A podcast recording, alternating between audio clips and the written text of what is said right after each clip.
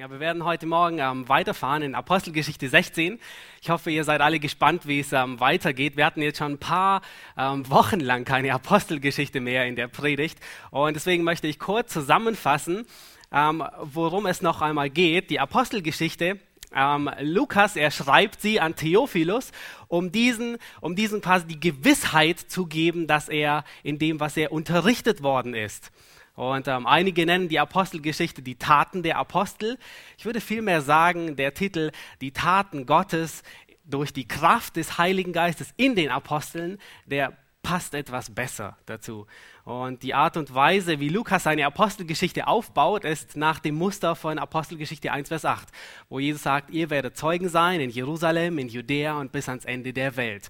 Und so, so schreibt Lukas seine, ähm, seine Apostelgeschichte nieder. Er zeigt, dass Christus seine Gemeinde baut und dass nichts und niemand die Ausbreitung des Evangeliums verhindern kann.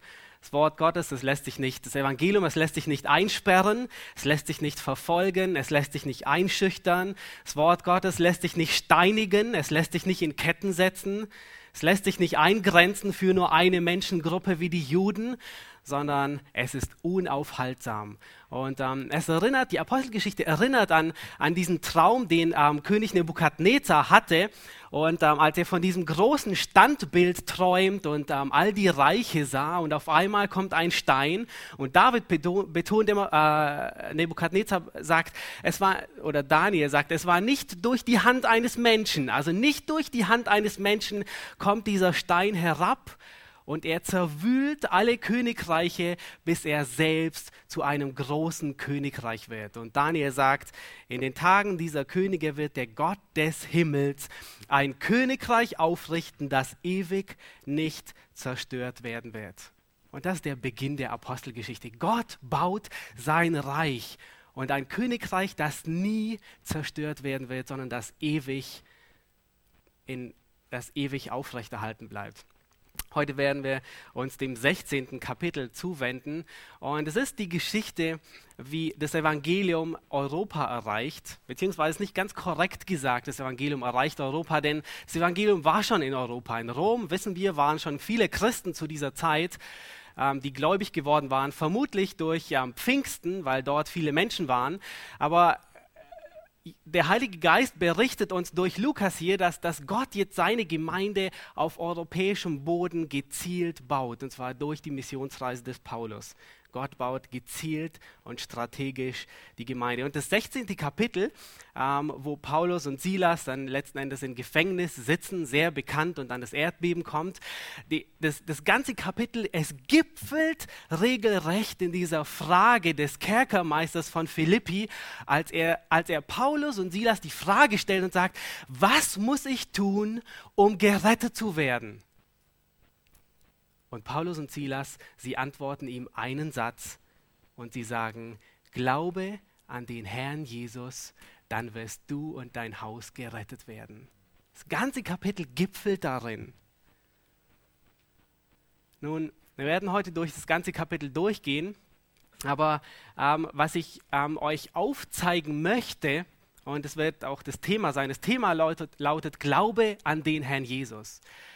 Aber wisst ihr, es geht nicht nur da, es geht nicht nur um in unserer Errettung darum, dass wir glauben, sondern auch jetzt in unserem Christenleben. Und ähm, wir, wir, werden sehen, dass, ähm, dass wir quasi durch den Glauben errettet werden, dass quasi der Glaube der Beginn unseres ewigen Lebens ist. Aber gleichzeitig werden wir sehen, dass wir durch den Glauben, Petrus sagt es so, durch den Glauben werden wir jetzt bewahrt in der Kraft Gottes. Das heißt, jetzt als Gläubige, es ist nicht so, dass der Glaube einmal zur Bekehrung geglaubt, ein für alle Mal, es hat sich erledigt. Nein, sondern Gott erwartet jetzt von uns, von dir und mir heute Glaube. Und ähm, warum kränkeln wir immer wieder so dahin, als geistlich gesprochen? Warum sind wir manchmal so mangelernährt als Kinder Gottes? Warum, warum gelingt es uns manchmal nicht, ähm, so zu leben, wie Gott es wirklich will? Weil, weil es ein, ein Mangel an Vertrauen und an Glauben in Gott ist. Petrus, er schreibt den Philippern und einige Jahre später schreibt er ihnen, freut euch in dem Herrn alle Zeit und abermals sage ich, freut euch. Ihr kennt alle diesen, diese Verse sehr gut, Philippa 4, Vers 4. Nun, ähm, die Frage ist natürlich, ähm, freust du dich? Ist es bei dir so? Und ich denke sicherlich, dass nicht nur ich Schwierigkeiten mit diesem Vers habe, ihn konstant immer wieder auszuleben, sondern ich denke, dass es bei den meisten der Christen, ähm, dass die da hinken, dass sie nicht hinterherkommen. Warum? Warum ist das so? Und die Antwort ist, es ist ein Mangel an Vertrauen in Gott. Es ist ein Mangel an Glauben in Gott. Nun, nur nebenbei gesagt, das griechische Wort für Glauben und Vertrauen ist dasselbe, nur wir differenzieren es häufig, Pistis im Griechischen, und es bedeutet genau dasselbe. Vertrauen, Glauben ist alles eins. Woran liegt es, dass wir heute oft so kränkeln und ähm, uns in unserem Christenleben dahin schleppen, ist ein Mangel an Vertrauen, an Glauben an Gott.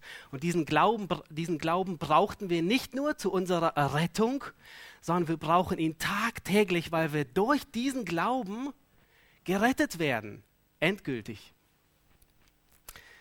Nun, ich möchte, dass ihr am Apostelgeschichte 16 aufschlagt. Ähm, und, und hier beginnt Lukas uns zu zeigen, wie die zweite Missionsreise losgeht.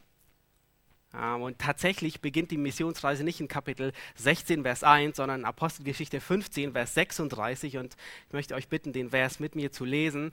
Nämlich hier, das ist hier, hier, wird uns der Grund genannt, wie die, wie die zweite Missionsreise beginnt. Da heißt es, Paulus, er sprach zu Barnabas, lass uns nun zurückkehren und die Brüder besuchen in jeder Stadt, in der wir das Wort des Herrn verkündigt haben und sehen, wie es ihnen geht. Das heißt also, das Ziel, was Paulus wollte, war, er wollte zurückgehen und gucken, was die Gemeinden machen und sie auferbauen. Er wollte sehen, wie es ihnen geht und sie festigen im Glauben. Nun, es kommt dann zu dieser Auseinandersetzung, und das war das Thema der letzten Predigt, also der letzten Predigt in der Apostelgeschichte Reis, kommt zu dieser Auseinandersetzung zwischen ähm, Barnabas und Saulus und die beiden teilen sich. Und Barnabas, der nimmt seinen Cousin Johannes Markus mit und sie segeln nach Zypern. Ähm, hier, ihr seht hier an diesem einen Pfeil, ähm, Barnabas und ähm, Johannes Markus, sie gehen nach Zypern, das war die Heimat ähm, von Barnabas. Und Paulus, er erwählt sich Silas und er durchzieht Syrien und Zilizien da hoch und er geht in die anderen Gebiete, die sie auf der ersten Missionsreise ähm, evangelisiert haben, wo sie Gemeinden gegründet haben. Nun, diesmal geht er nicht über, über ähm, Seeweg, sondern diesmal geht er zu Fuß und von hinten und besucht diese, diese Gebiete. Und dann heißt es in Apostelgeschichte 16, Vers 4 und 5, als sie aber die Städte durchzogen, teilten sie ihnen zur Befolgung die Beschlüsse mit, die von den Aposteln und Ältesten in Jerusalem festgesetzt waren. Die Gemeinden nun wurden, und achtet darauf, was Lukas hier sagt. Er sagt, die Gemeinden nun wurden im Glauben gefestigt und nahmen täglich Anzahl zu. Das Ziel also, das Paulus verfolgte, war zweifach. Also er ging durch diese ganzen Städte zurück und er teilte ihnen den Beschluss mit vom Apostelkonzil. Nun, und der war wichtig. Warum? Weil wir haben gesehen in der ersten Missionsreise, viele der, viele der Bekehrten waren Juden und sie wollten nichts lieber sehen, wie dass die Heiden sich alle beschneiden lassen. Und nun musste Paulus durch die ganzen, und es kamen falsche Brüder und so weiter, und ein falsches Evangelium wurde gepredigt. Und Paulus, er ging nun zurück und zum einen teilte er mit, ihr müsst euch nicht beschneiden lassen. Die Errettung, die ist nicht abhängig von, von, von, von Gesetzestätigkeiten. Und dann, das zweite Ziel, was Paulus verfolgte, war, er wollte die Gemeinden im Glauben festigen. Merkt ihr, sie waren schon gläubig, aber dennoch wollte er sie im Glauben festigen, sie ergründen, sie stark machen. Und wir sehen hier, Paulus, er wollte nicht nur Gemeinden pflanzen, sein Ziel war nicht nur Gemeinden zu gründen und sich selbst zu überlassen, sondern ihm war wichtig, dass er, wenn die Gemeinde gegründet wurde, dass sie auch Frucht bringt und wächst. Nun, und dann kommt in Apostelgeschichte 16, Vers 1, kommt er nach Derbe und Lystra und er bekommt einen neuen Mitarbeiter, beziehungsweise er bekommt ihn nicht, sondern er will ihn mitnehmen. Apostelgeschichte 16, Vers 1, da heißt es, er kam aber nach Derbe und Lystra und siehe, dort war ein Jünger namens Timotheus, der Sohn einer gläubigen jüdischen Frau, aber eines Griech, griechischen Vaters. Nun, wenn wir uns in Erinnerung rufen, was Paulus und Barnabas in Lystra geschah, auf der ersten Missionsreise, dann können wir uns vorstellen, dass, sie, dass Paulus mit wahrscheinlich gemischten Gefühlen in die Stadt Lystra hineinging. Warum?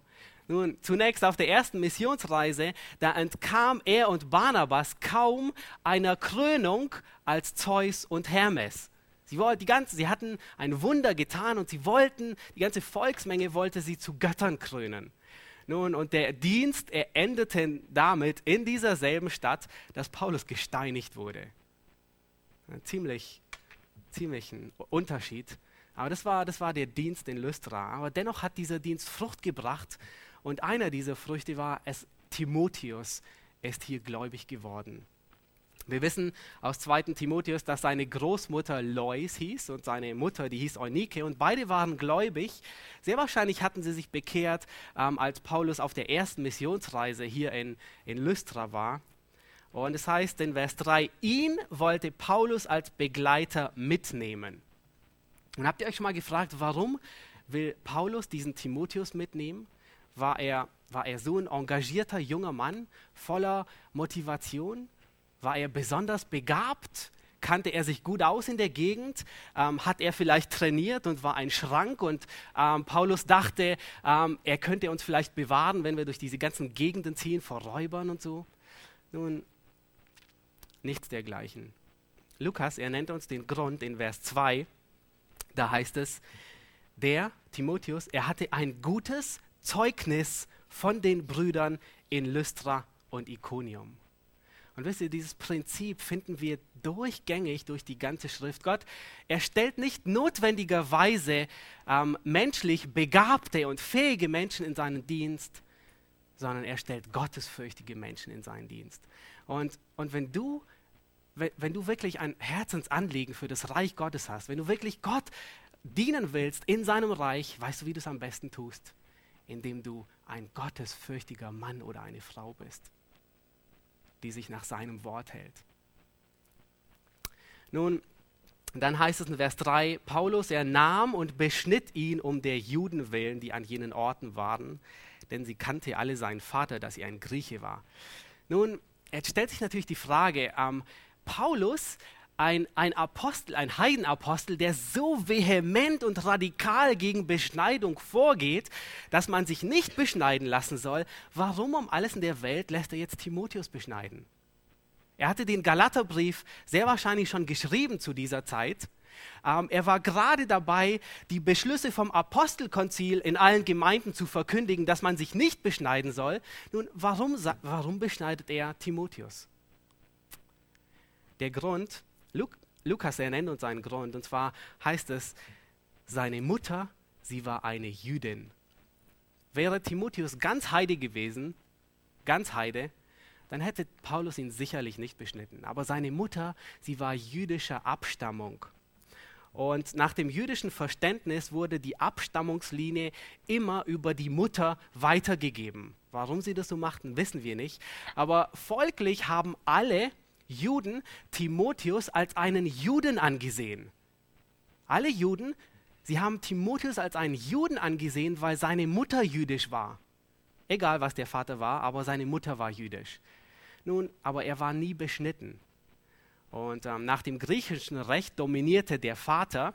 Ähm, und ähm, offensichtlich ähm, hatte der Vater so sehr ähm, darauf bestanden, dass sein Sohn nicht beschnitten wird, ähm, dass er Zeit seines Lebens nie beschnitten wurde. Und nun nimmt Paulus ähm, den Timotheus mit und will ihn, ähm, und, und er plant in der Regel immer in die Synagogen zu gehen. Und die Juden alle kennen Timotheus, sie wissen, sein Vater ist ein Grieche, sie wissen, er ist nicht beschnitten. Und sie würden direkt sofort Anstoß daran nehmen.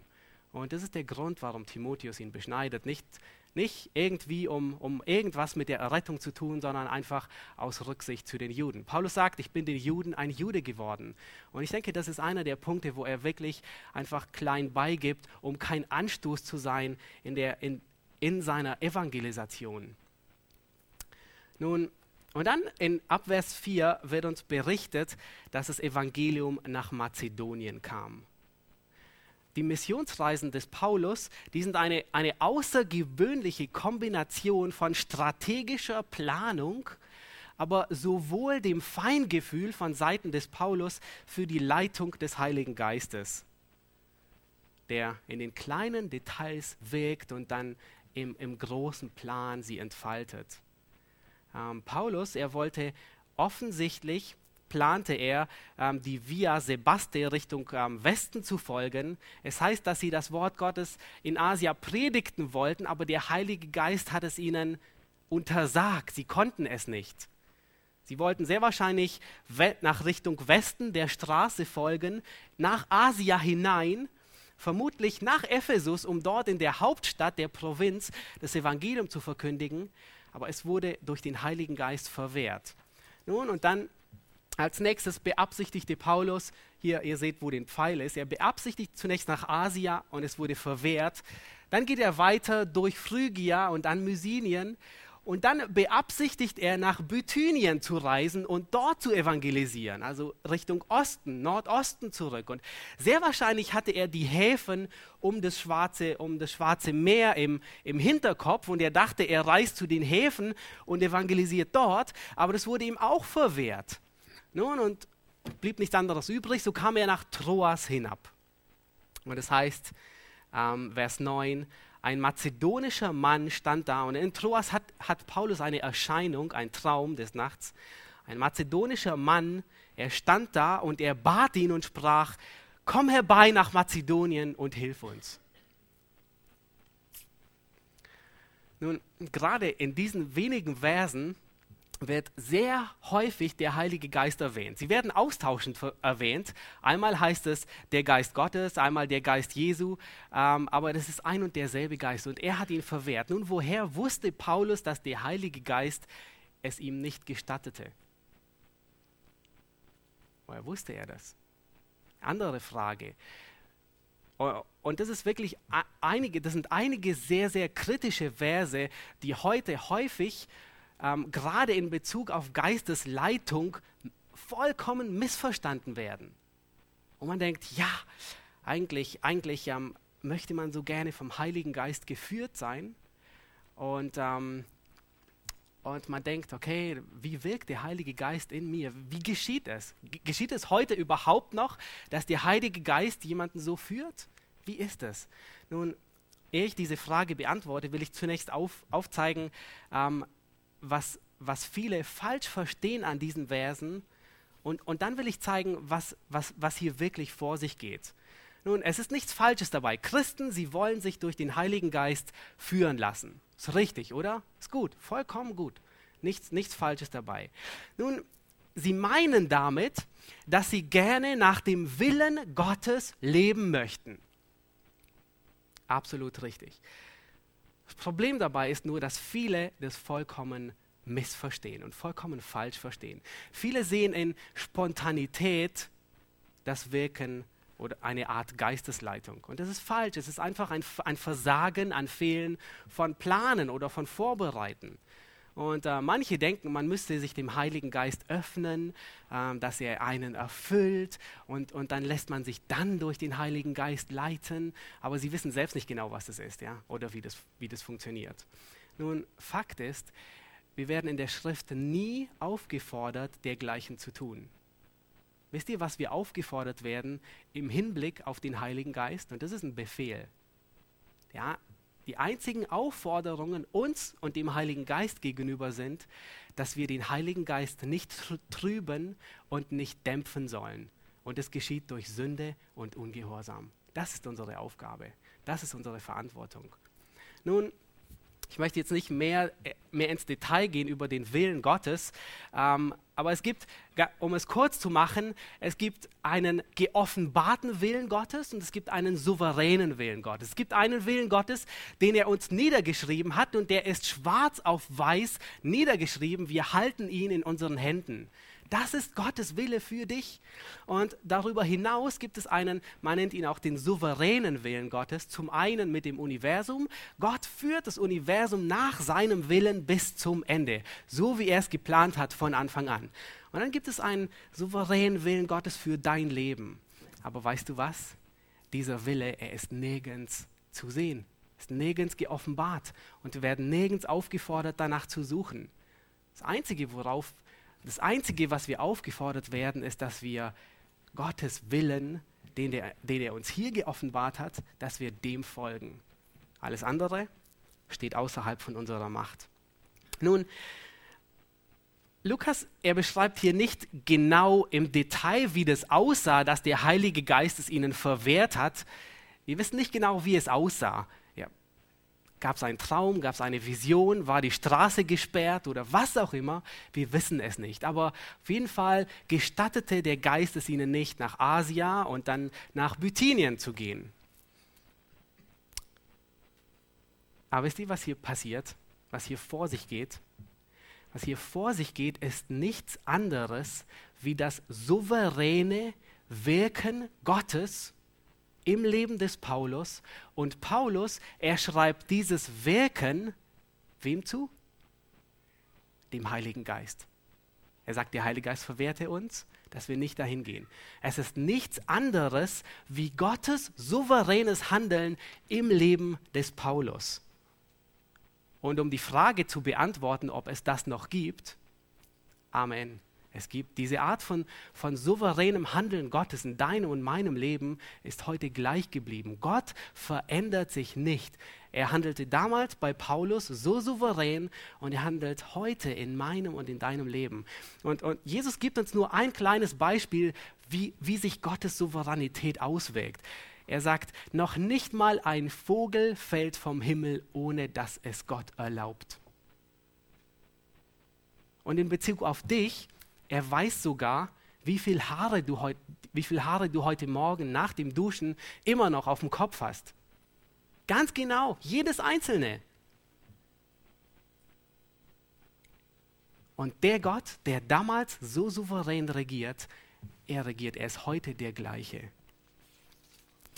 Nun, Vers 13, da heißt es, ähm, sie sind nun angekommen in Philippi. Und ähm, Lukas, er schreibt, und am Tag des Sabbats gingen wir hinaus vor das Tor an einen Fluss, wo wir eine Gebetsstätte vermuteten. Und wir setzten uns nieder und redeten zu den Frauen, die zusammengekommen waren. Und eine Frau mit Namen Lydia, eine Purpurkrämerin aus der Stadt Thyatira, die Gott anbetete, hörte zu. Deren Herz öffnete der Herr, dass sie Acht gab auf das, was von Paulus geredet wurde. Und das ist eine der wenigen Städte, ähm, in denen Paulus nicht direkt in die Synagoge ging. Warum nicht? Warum ging Paulus in keine Synagoge? Sehr wahrscheinlich gab es keine Synagoge in Philippi. Sehr wahrscheinlich gab es nicht so viele Juden, dass sie eine Synagoge gebaut hätten, sonst hätten sie garantiert eine gebaut. Ähm, aber Paulus und Silas, sie vermuteten, wenn es Juden gibt, dann, dann werden sie wahrscheinlich am Fluss sein. Es heißt, sie gingen der Vermutung nach an den Fluss, wo sie vermuteten, dass es, dass es gottesfürchtige Menschen gibt. Nun, warum an Fluss ausgerechnet außerhalb der Stadt? Es ist gut möglich, dass die Juden, wenn sie keine Synagoge hatten, dass sie sich am Fluss trafen, außerhalb der Stadt, wo sie ihre, ihre rituellen Waschungen ausführen konnten. Nur nicht, nicht die aus dem Gesetz, sondern einfach, es war gang und gäbe, dass man sich immer wieder wusch und reinigte und ins Wasser stieg und so weiter. Und das konnte man wunderbar in einem Fluss tun. Und offensichtlich wusste Paulus das, er war selbst ein Jude. Und sie gingen hin nun, es wäre falsch zu sagen, was einige tun, ähm, es wäre falsch zu sagen, Lydia war die erste Gläubige in Europa. Warum nicht? Es gab schon einige. Es gab schon eine ganze Menge von Gläubigen in Rom. Es wäre also falsch zu sagen, Lydia war die erste. Aber es war, Lydia war die erste in dieser Stadt, die zum Glauben kam. Und es ist erstaunlich, dass die erste Gruppe von Menschen, denen Paulus hier das Evangelium bringt, Frauen sind.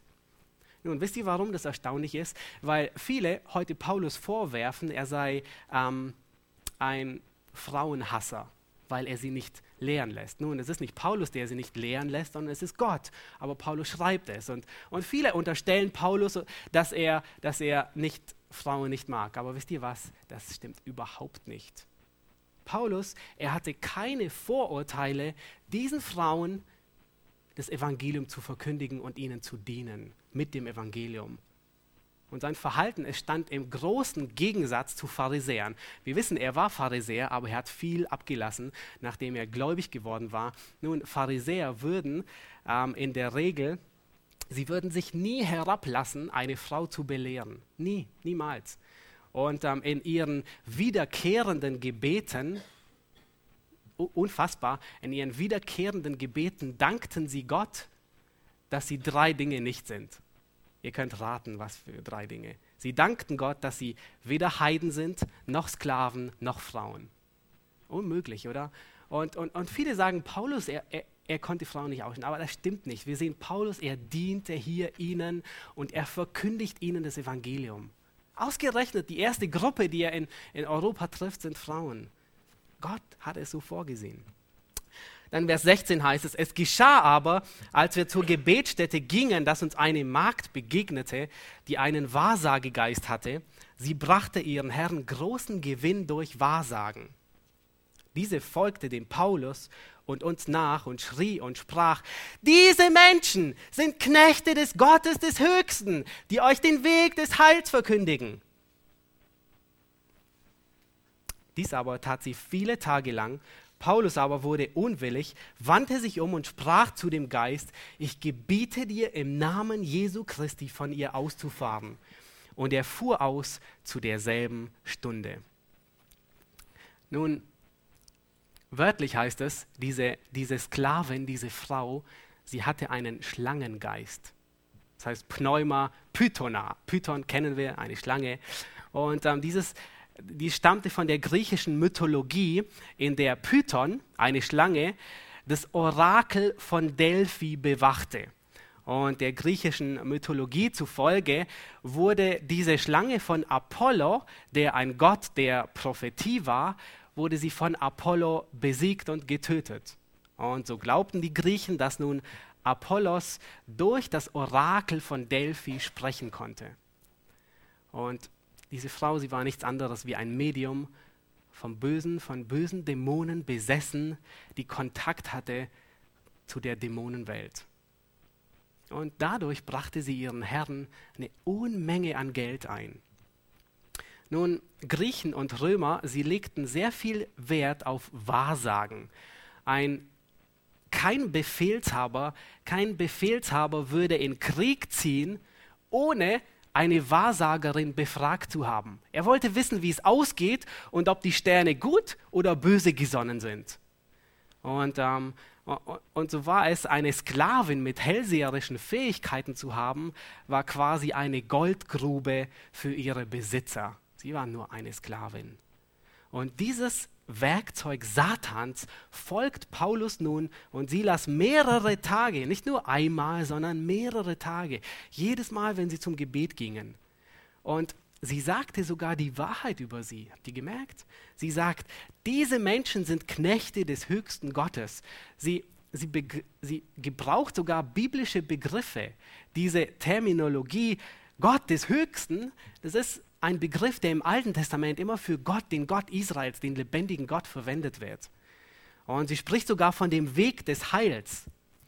Nun, das Problem ist, der Vater der Lüge, Satan, er kann auch Wahrheit reden, wenn er es zu seinem Vorteil nutzt, um als Engel des Lichts dazustehen.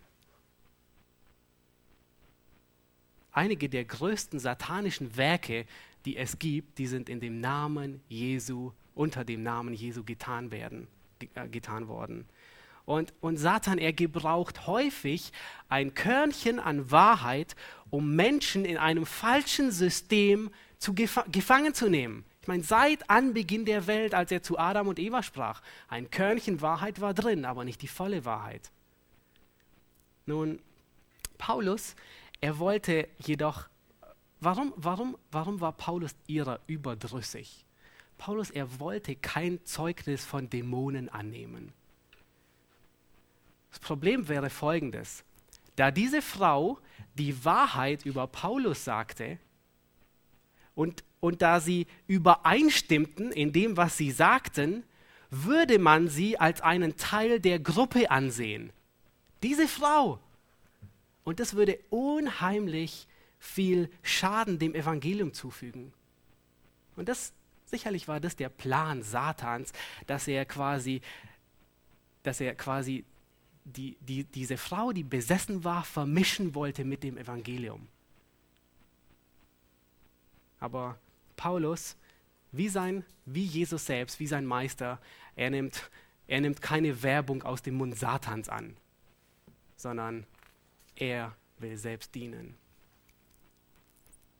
Nun, und dann kommen sie ins Gefängnis. Lass uns Vers 19 lesen bis Vers 25, ein bisschen längeren Abschnitt. Ähm, da heißt es, als aber, also der, der Geist, der ist ausgefahren, und jetzt heißt es, als aber ihre Herren sahen, dass die Hoffnung auf ihren Gewinn dahin war, griffen sie Paulus und Silas, schleppten sie auf den Markt zu den Vorstehern und sie führten sie zu den Hauptleuten und sprachen, diese Menschen sind Jud die Juden sind, verwirren ganz und gar unsere Stadt und verkündigen Gebräuche, die anzunehmen oder auszuüben uns nicht erlaubt sind, da wir Römer sind. Nun merkt ihr, was hier vor sich geht? Solange, solange alles in Ordnung war, scherten sich diese Menschen in keinster Weise um Paulus und Silas. Aber sobald es an ihren Geldbeutel ging und sie, und sie sahen, dass die Hoffnung auf Gewinn dahin war, nun, da versuchten sie sie direkt anzugreifen. Frontalangriff. Und ist heute nichts anderes. Und dann heißt es in Vers 22, und die Volksmenge erhob sich und, und sie bringen die ganze Volksmenge in Aufruhr. Die Volksmenge erhob sich zusammen gegen sie und die Hauptleute rissen ihnen die Kleider ab und befahlen sie mit Ruten zu schlagen. Und als sie ihnen viele Schläge gegeben hatten, warfen sie sie ins Gefängnis und befahlen dem Kerkermeister, sie sicher zu verwahren. Dieser warf sie, als er solchen Befehl empfangen hatte, in das innere Gefängnis und befestigte ihre Füße im Block. Um Mitternacht aber beteten Paulus und Silas und Lob sangen Gott, und die Gefangenen hörten ihnen zu. Ihr müsst euch vorstellen, Paulus und Silas, sie sind bis aufs Äußerste misshandelt und bis aufs Äußerste gedemütigt worden. Sie sind behandelt worden wie Dreck. Ihre Kleider wurden ihnen vom Leib gerissen, sie wurden mit Ruten geschlagen und, und Lukas macht es nochmal deutlich, mit vielen Schlägen. Sie wurden ins Gefängnis geworfen, nicht nur ins normale Gefängnis, sondern ins innerste Gefängnis, da wo es am dunkelsten, ins, ins letzte Verlies, das es gab. Und zu allem Übel wurden ihre, wurden ihre Füße in Stock gelegt. Das heißt, sie konnten sich nicht bewegen, sie konnten nicht laufen. Ihre Füße waren im Stock festgefangen. Nun, die Frage ist, wie um alles in der Welt können diese beiden Missionare unter solchen Umständen Gott beten und ihn loben? Wie um alles in der Welt können sie Gott verherrlichen in dieser Situation? Und ihr müsst euch vorstellen, sie sind wirklich wie Dreck behandelt worden. Sie verstanden, was viele Christen missverstehen oder was viele Christen nicht verstehen, dass Gott zu loben, dass es nicht von den Umständen abhängig ist. Es ist nicht von unseren Umständen abhängig. Paulus sagt den, den, Philipper, den Philippern, und zwar schreibt er ihnen Jahre später, genau dieser Gemeinde, die hier in Philippi entstanden ist, diesen Brief, und er sagt, freut euch im Herrn alle Zeit. Und den Thessalonichern, das ist die Gemeinde, die gleich danach gegründet wird, denen sagt er dasselbe. Er sagt, freut euch alle Zeit, betet unablässig, sagt in allem Dank. Warum versagen wir immer darin, immer wieder? Es ist ein Mangel an Vertrauen in unseren Gott. Es ist ein Mangel an Glaube an unseren Gott. Nun, Paulus sagt hier, freut euch im Herrn. Christen sind keine Masochisten. Ja? Christen, sie erfreuen sich nicht an den Umständen. Noch nicht mal Paulus tut es. Er freut sich nicht an den Fesseln, sondern er freut sich trotz den Fesseln an Gott. Christen, sie erfreuen sich der wunderbaren Wahrheit, dass sie wissen, dass Gottes Souveränität jede Umstände im Leben lenkt und dass Gott alles in seiner Hand hält und weil sie wissen, dass denen, Römer 8, Vers 28, ihr kennt es das. Sie wissen, dass denen, die Gott lieben, alle Dinge zum Guten mitwirken. Denen, die nach seinem Vorsatz berufen sind. Es gibt keinen Ort und es gibt keine Umstände, die dich davon abhalten können, zu beten und Gott zu verherrlichen. Und das müssen wir uns immer dick hinter die Ohren streichen. Wir vergessen es. Es gibt keine erdenklichen Ursachen und Umstände, die uns davon abhalten können, Gott zu verherrlichen. Wisst ihr, was sehr beruhigend ist zu wissen für uns wiedergeborene Menschen?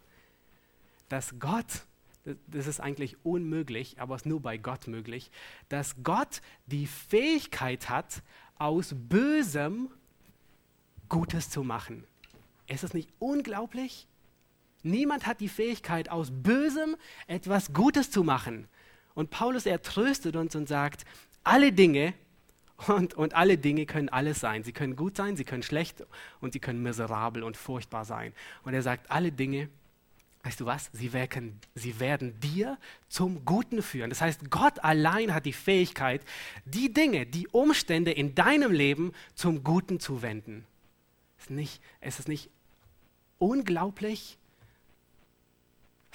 außergewöhnlich unser Gott.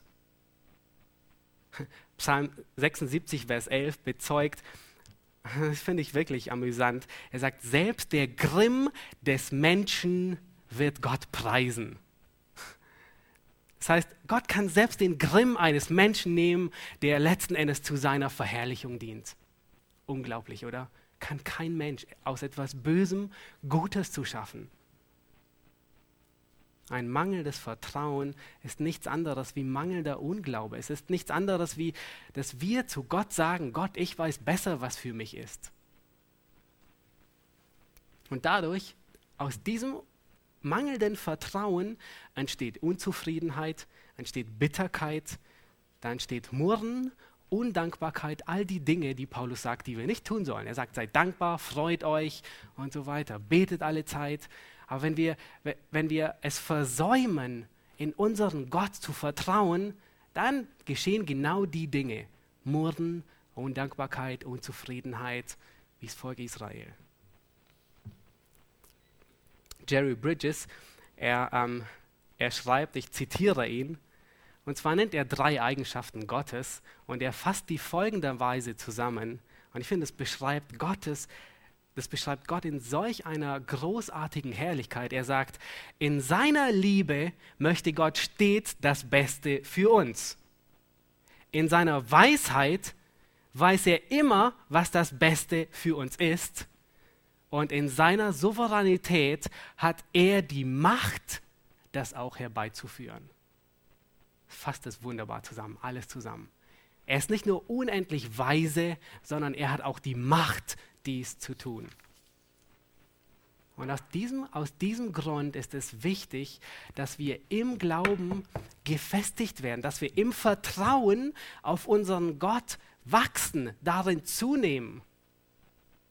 Der Glaube ist nicht etwas, das einmal abgeschlossen wurde zur Bekehrung und es hat sich erledigt, sondern die, die Worte Paulus an den Kerkermeister, Glaube an den Herrn Jesus, die gelten nicht nur zur Errettung, sondern die gelten dir und mir heute Tag für Tag, jeden Tag.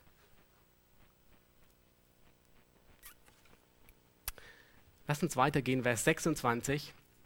Und die Frage ist nun, okay, ich sehe es ein, ich, ich muss glauben, ich muss zunehmen im Glauben, ich muss wachsen im Glauben.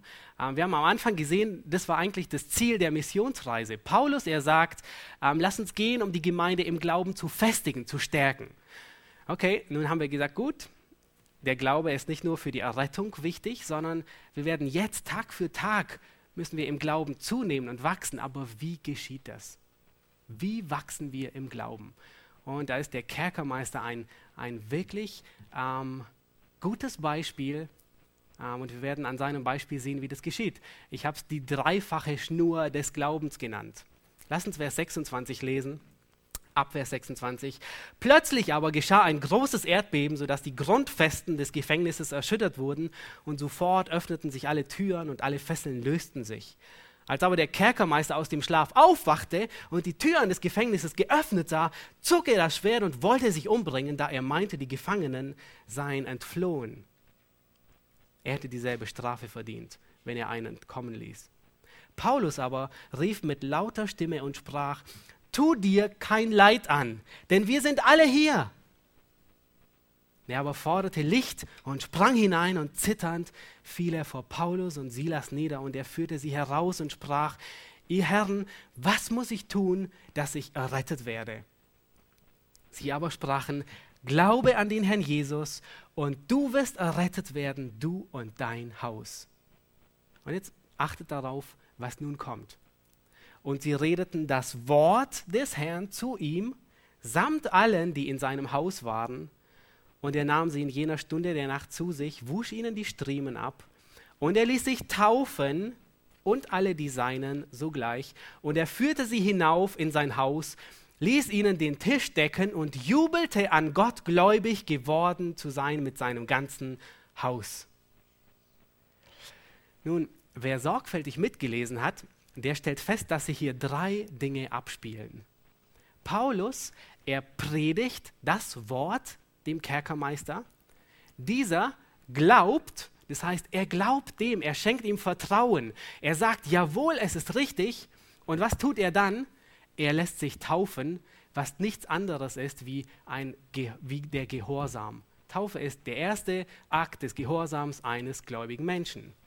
Und das ist eine Abfolge von drei Dingen und ich habe sie auch, deswegen habe ich sie auch die dreifache Schnur des Glaubens genannt. Immer und immer wieder, wenn es um Glauben geht, finden wir drei Prinzipien. Das erste Prinzip, Glaube gründet immer auf dem Wort Gottes. Glaube hat das Fundament auf dem Wort Gottes. Ich vertraue dem Wort Gottes so sehr, dass ich mein Leben dass ich mein ganzes Leben auf eine Karte setze, dass ich mein Leben davon abhängig mache. Dieser Glaube, er kommt aus dem Wort. Und Glaube ist die feste Zuversicht. Das heißt, ich glaube so sehr, dass ich sage, jawohl, mein ganzes Leben hänge ich an diesen seidenen Faden. Und drittens, Gehorsam ist die natürliche Reaktion des Glaubens. Nun, Frage, wie sieht es aus? Wie kann man das illustrieren? Und ähm, sicherlich ähm, diejenigen von euch, die ähm, irgendwo neu einziehen in eine Wohnung, ähm, etwas, was ihr immer finden werdet, ist, es gibt keine Glühbirnen. Richtig?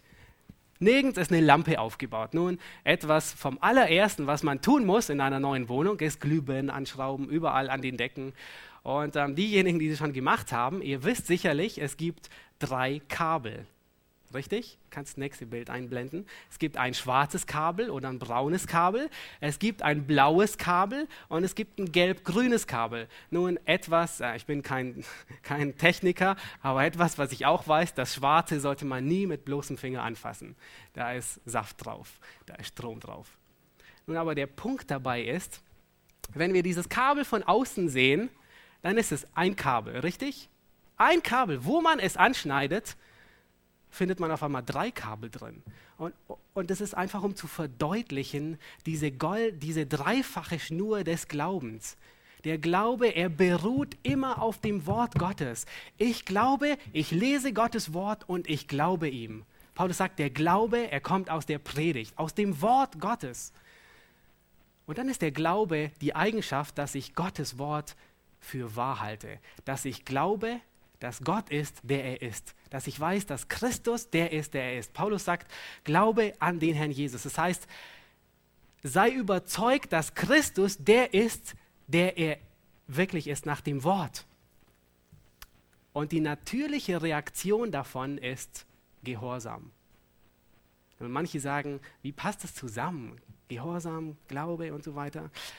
Aber einer unserer, unserer Lehrer, der hat es folgendermaßen verglichen. Und er sagte, angenommen, angenommen, ich sage euch, in diesem Raum ist eine Bombe, die in drei Minuten explodiert. Macht, dass ihr wegkommt.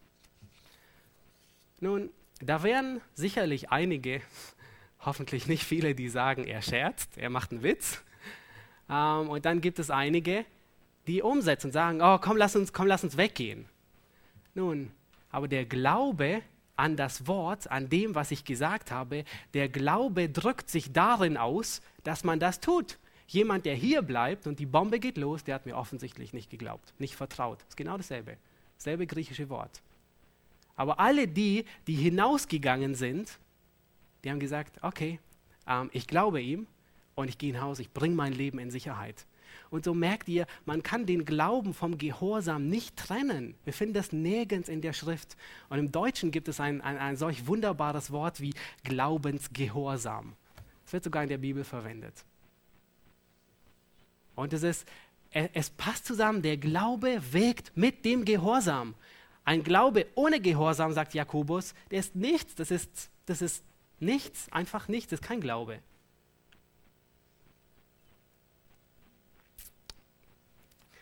Wenn du heute Morgen hier bist und du bist nicht gerettet und du bist ein Ungläubiger, wie wir das heute definieren würden, dann wisse, dass du unter dem Zorn Gottes stehst und dass du unter dem Gericht Gottes stehst. Mit deiner Sünde, wenn du nicht gerettet bist, mit deiner Sünde kannst du vor einem heiligen Gott, der wie verzehrendes Feuer ist, nicht bestehen. Und dein Tod, dein Ende wird sein der geistliche Tod. Dein Ende wird sein an dem Ort, den die Bibel die Hölle nennt. Das ist dein Ende. Aber wenn du erkannt hast, dass du die Errettung brauchst, wenn du erkannt hast, ich muss gerettet werden. Was muss ich tun, um gerettet zu werden, um ewiges Leben zu haben? Dann gilt dir dasselbe Wort, das Paulus diesem Kerkermeister sagte, glaube an den Herrn Jesus und du wirst gerettet werden. Gott ist der Einzige, der deine Sünden vergeben kann. Du kannst nichts tun, um deine Sünden aufzuwiegen. Du kannst nichts tun, um Gott zu beschwichtigen. Und du kannst es auch nicht in der Zukunft tun. Du kannst dir nicht einreden, ich muss besser werden, um ein Christ zu werden. Vollkommen ver verkehrt. Glaube an den Herrn Jesus, so wirst du gerettet werden. Aber glaube nicht wie die Dämonen. Wir wissen, die Dämonen glauben auch, aber sie wissen, sie glauben einfach, dass Gott existiert, sie wissen, dass er existiert, wissen, dass Jesus existiert, sie wissen, dass eine Errettung existiert. Glaube im biblischen Sinn dass du gegründet im Wort, dass du das für bare Münze hältst, was Gott sagt und dass du die entscheidende Konsequenz davon triffst und bildlich gesprochen aus dem Raum hinausgehst. Dass du die Konsequenz vom Glauben, von dem, was du erkannt hast, triffst und Buße tust und umkehrst und dich bekehrst zu dem lebendigen Gott. Nun, wir, die wir gläubig geworden sind, wir haben erkannt, dass der Glaube nicht ein einmaliger Akt ist. Der Glaube ist nicht etwas, der am Anfang unseres Glaubenslebens stand und da geblieben ist, sondern Petrus sagt, wir werden im Glauben bewahrt. Nun, nicht unser Glaube bewahrt uns, Petrus sagt, die Kraft Gottes bewahrt uns, nicht wir durch unseren Glauben. Aber durch den Glauben werden wir bewahrt bis ans Ende und wissen, dass wir die Herrlichkeit erreichen werden. Durch den Glauben wurden wir gerettet durch den Glauben werden wir bewahrt. Und wie sieht dieser Glaube aus? Erinnert euch an diese dreifache Schnur. Gegründet auf dem Wort Gottes, ich lese Gottes Wort, er spricht zu mir, Gott redet zu mir und ich glaube ihm. Ich sage, jawohl, ich glaube es. Wenn Gottes Wort zu mir sagt, dass alle Dinge zum Besten dienen, dann glaube ich das so sehr, dass ich daran mein Leben aufhänge und sage, Gott sagt, alle Dinge werden zu meinem Besten dienen. Was ist die natürliche Konsequenz davon? Der Gehorsam, dass ich nicht murren werde, dass ich nicht meckern werde, dass ich nicht unzufrieden bin. Und merkt ihr, das alles, es basiert auf einem Mangel an Glauben an Gott. Es, es, es, es geht alles zurück auf ein mangelndes, mangelndes Vertrauen auf Gott. Eine dreifache Schnur, gründet auf dem Wort, sein Glauben an Gott. Ich sehe, Gott ist der, der er wirklich ist. Und ich glaube ihm so fest daran, dass ich sage, jawohl, die natürliche Konsequenz ist, das zu tun, was Gottes Wort sagt. Amen. Lass uns aufstehen und ich möchte beten.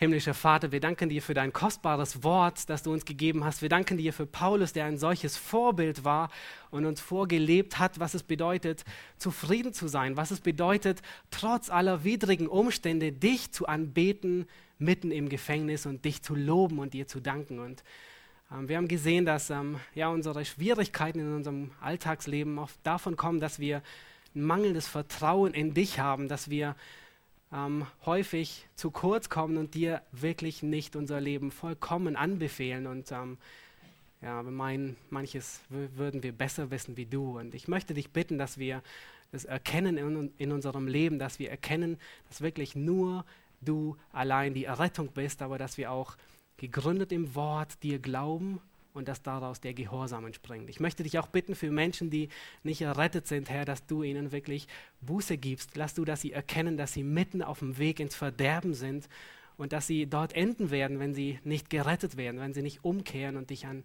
und zu dir kommen. Und ich möchte dich bitten, dass du sie errettest. Amen.